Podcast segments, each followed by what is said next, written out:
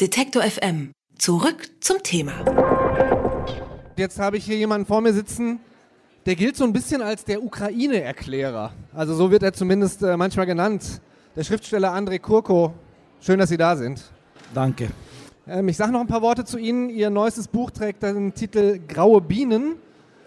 Ich würde als allererstes ein Umweltthema assoziieren, das ist aber gar nicht so. Es geht äh, um ein Leben im Ukraine-Konflikt. Der Birnenzüchter Sergei lebt ziemlich alleine im Kriegsgebiet im Donbass und man kann nicht sagen, dass die Kämpfe dort toben. Es ist eher so eine Art Krieg in Zeitlupe, der da zwischen pro-russischen Separatisten und ukrainischen Kämpfern herrscht. Sergei aber widmet seine Aufmerksamkeit eher seinen Bienen. Ich frage Sie mal direkt, wie sind Sie denn auf das Arrangement gekommen? Bienenkrieg, woher kommt das? Ja, Bienen bedeutet Harmonie. Harmonie und Harmonie ist Stabilität und normales Leben. Und natürlich, es gibt kein normales Leben in, in Kriegszeit. Und die Leute eigentlich äh, lebten ganz normal und ruhig in Donbass, bevor der Krieg zu ihnen gekommen war. Und dann 1 Million und 400.000 Leute aus Donbass als Flüchtlinge nach Ukraine nach anderen Regionen gegangen sind, 800.000 nach Russland. Und es gibt viele Leute, die dort geblieben waren, wo sie immer gewohnt hatten, ja, und sie haben vielleicht äh, einige politische Ideen, aber viele verstehen nicht, warum gibt es Krieg, wer nimmt äh, den Schuld dafür.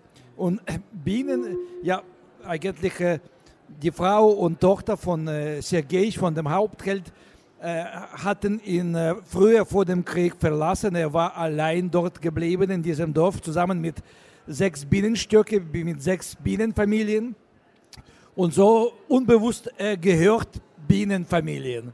So in diesem Krieg, äh, er verteidigt seine Bienen und versucht zu verstehen, äh, worum es geht und äh, auf welcher Seite er muss sich finden, ja.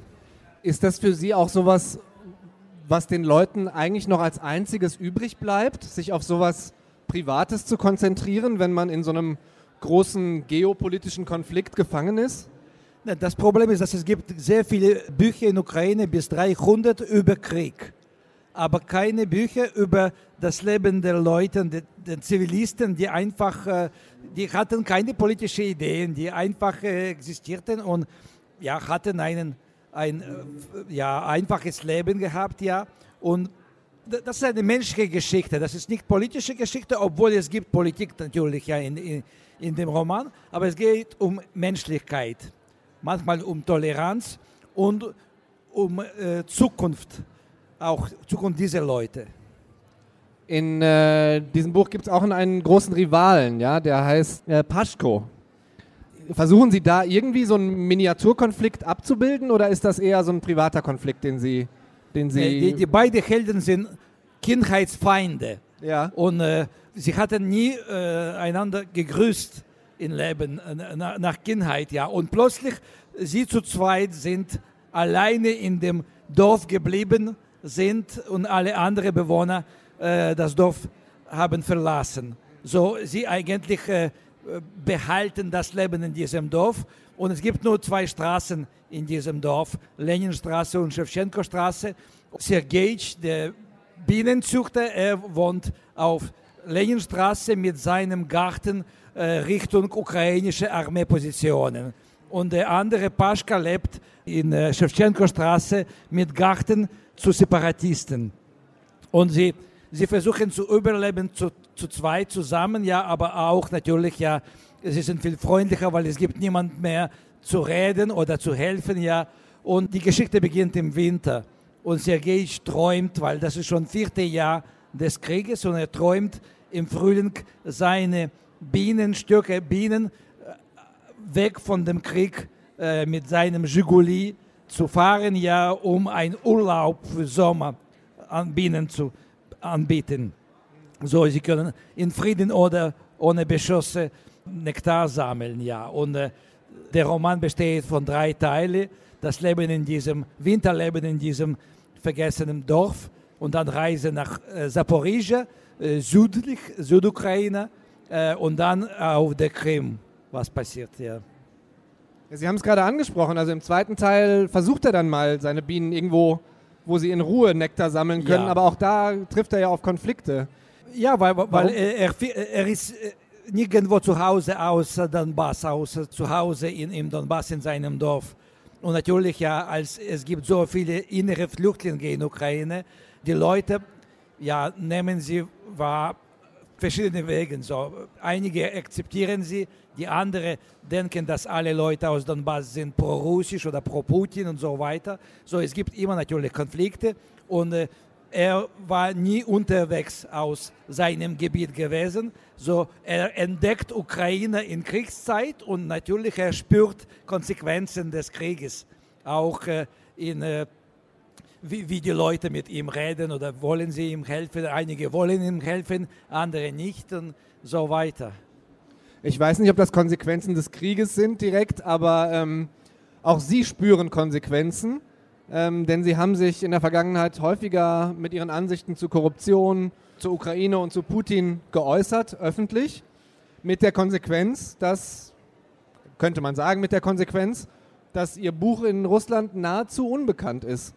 Können Sie mir dazu ein bisschen mehr erzählen? Warum Ja, stehen Sie auf einer schwarzen Liste? Ja, das erste Buch, das verboten war in, in Russland, äh, heißt Die letzte Liebe des Präsidenten. Das ist ein Roman, quasi politischer Roman über einen zufälligen ukrainischen Präsidenten.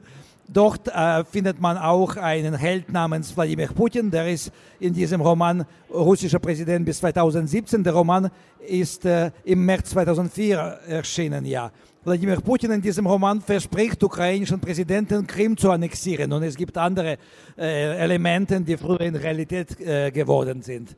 Aber später, nach 2008, ich glaube, meine Bücher waren nicht mehr veröffentlicht äh, wegen meiner Interviews im Ausland. Und seit 2014, man kann nicht meine Bücher nach Russland bringen, aber ich glaube, ich bleibe jetzt unbekannt in Russland, weil auch in 2006, 2007, 2008, es gab ganz viele negative Presse über mich.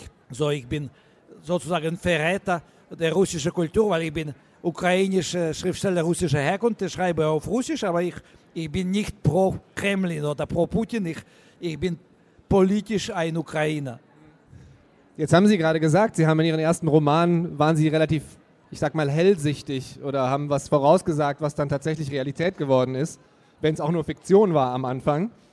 Ist das auch deswegen, äh, dass Sie manchmal als Ukraine-Erklärer vielleicht äh, genannt werden? Äh, vielleicht, aber ich glaube, Hauptgrund ist eigentlich meine Artikel und meine Essays, die ich manchmal für internationale Presse schreibe über Ukraine. Also Sie sehen sich selbst auch als Ukrainer-Erklärer. Ja, ich akzeptierte diese Rolle. So als mein erstes Buch auf Deutsch, Picknick auf dem Eis, in 99 erschienen. Ich war während Lesereise nicht über mein Buch äh, gefragt, aber über politische Situationen in der Ukraine, über Korruption, über Tschernobyl und so weiter. So, ich bin eingewöhnt, politische Fragen öfter zu beantworten als literarische Fragen. So, ich bin ein unfreiwilliger, aber zufriedener Ukraine-Erklärer. Sagt Andrei Kurkov. Sein neues Buch heißt Graue Bienen. Das ist erschienen im Diogenes Verlag, kostet 24 Euro und ich sage herzlichen Dank für das Gespräch, Herr Kurkov. Danke Ihnen. Alle Beiträge, Reportagen und Interviews können Sie jederzeit nachhören im Netz auf detektor.fm.